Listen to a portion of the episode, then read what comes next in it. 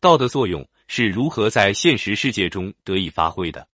常无欲，可名于小；万物归焉而不为主，可名为大。大道是如何发挥作用的呢？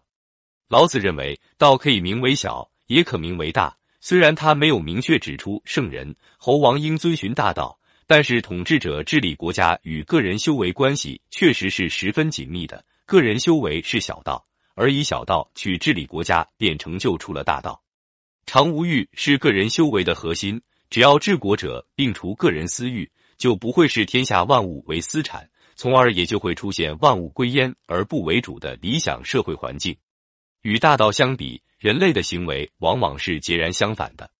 在人类看来，人是万物之灵，有着思想和意识，既可以创造事物，也可以改变事物，所以人类常常自认为是万物的主人，可以主宰万物的命运。也可以任意命令和指使万物，这种想法是错误的。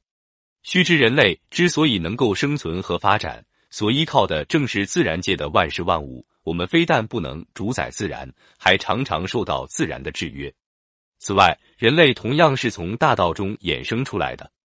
换句话说，大道主宰了人类的命运，而自然界的万事万物为我们提供了生机和能量。如果人类真可以主宰万物，那么我们为什么会时常遭受大自然的报复呢？比如，我们过度开采森林资源，肆意砍伐树木，毁坏植被，造成了水土流失，重则还会引起泥石流、沙尘暴等灾害的发生。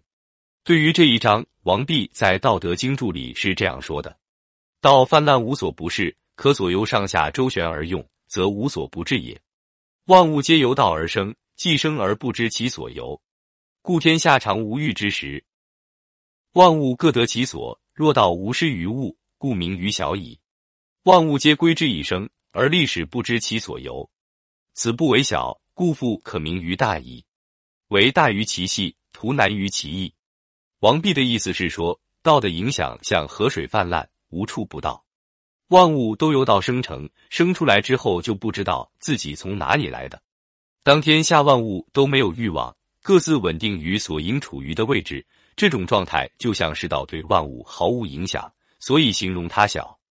万物都回归于生成万物的道，受道的支配，但万物不知道这支配力量从哪里来，这不能叫做小了，所以还可以说是大。道在每个细微的地方体现了大，道通过每个简单的变化完成了难行的大事。而苏辙在《老子解》中则说：“四兮无可无不可，故左右上下。”周旋无不至也。是有生物而不死者，必将明之以为己有；是有必物而不有者，必将此物而不生。生而不辞，成而不有者，为道而已。大而有为大之心，则小矣。意思是说，道的影响像河流泛滥一样，看起来不造成什么影响，又是无物不受其影响的，所以无所不至。世界上的事物，凡是有了创造而不推辞的。必将给这东西取名字，并自己占有。世界上的事物，凡是远离别的东西而不去占有的，必将推辞而不做出自己的贡献。创造，创造了而不远离，不推辞，完成了而不去占有的，只有道。本来是大的，但是还一心想做大的，想让别人觉得他大，反而就渺小了。